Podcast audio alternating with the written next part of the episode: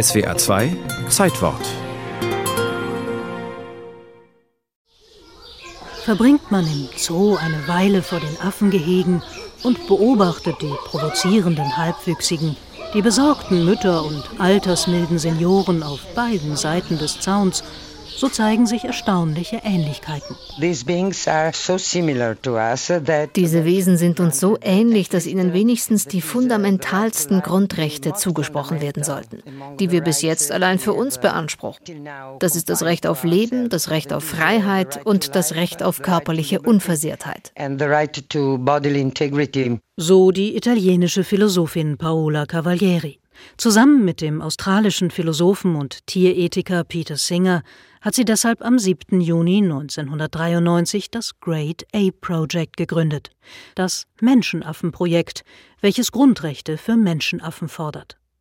Eine Idee, die weitaus weniger fern liegt, als man zunächst vielleicht meinen mag. Natürlich unterliegt die Frage, wie ähnlich wir den großen Menschenaffen sind, auch immer eine subjektive Ebene. Aber zu sagen, alles ist nur Einbildung, das kann man zurückweisen sagt Eckhard Voland, emeritierter Professor für Biophilosophie an der Universität Gießen. Die Genetiker können uns zeigen, dass wir eine gemeinsame Erbinformation haben, die je nach Maßeinheit 98,5 bis 99 Prozent ausmacht. Also wir sind mit den Menschenaffen biologisch sehr eng verwandt. Doch bei aller genetischen Verwandtschaft gibt es zwischen Menschen und Menschenaffen doch wohl noch ein paar Unterschiede, oder etwa nicht? Es gibt nichts Kategoriales zwischen beiden.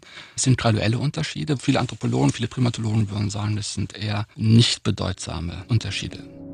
Immer deutlicher hat die Forschung der vergangenen Jahrzehnte gezeigt, wie groß die Ähnlichkeit zwischen Mensch und Menschenaffe ist. Menschenaffen nutzen und bauen Werkzeuge, können Zeichensprache erlernen und verfügen über Grundzüge von Kultur und moralischem Handeln. Fast unbemerkt von der Öffentlichkeit hat uns die Biologie deshalb vor einiger Zeit zur selben Familie zusammengefasst.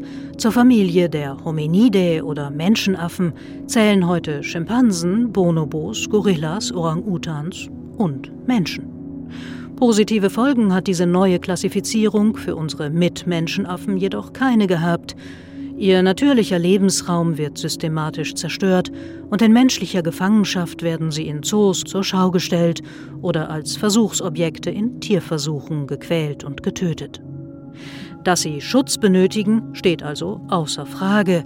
Doch dem Great Ape Project geht es nicht um den Schutz der Affen als Tierart, sondern darum, für sie Grundrechte als denkende und fühlende Individuen zu erkämpfen. Eine Forderung, in der allerhand gesellschaftlicher Sprengstoff steckt. Denn erstmals würde so das Prinzip grundlegender ethischer Gleichstellung über die Grenze der menschlichen Spezies hinaus erweitert werden. Wir haben eine Geschichte hinter uns, wo es sehr mühsam nur gelingt, klarzumachen, dass auch andere Völker, Angehörige anderer Rassen, wirklich Menschen sind und die gleichen Rechte haben wie wir.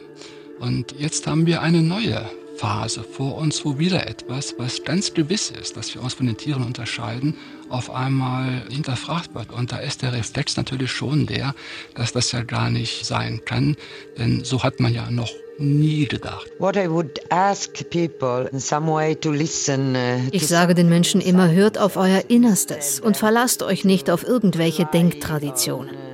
Wenn wir Menschenaffen sehen, ihre Gesten, die Art, wie sie mit Freunden umgehen, wie sie Probleme lösen, spüren wir einfach, dass wir sie wie unseresgleichen behandeln sollten.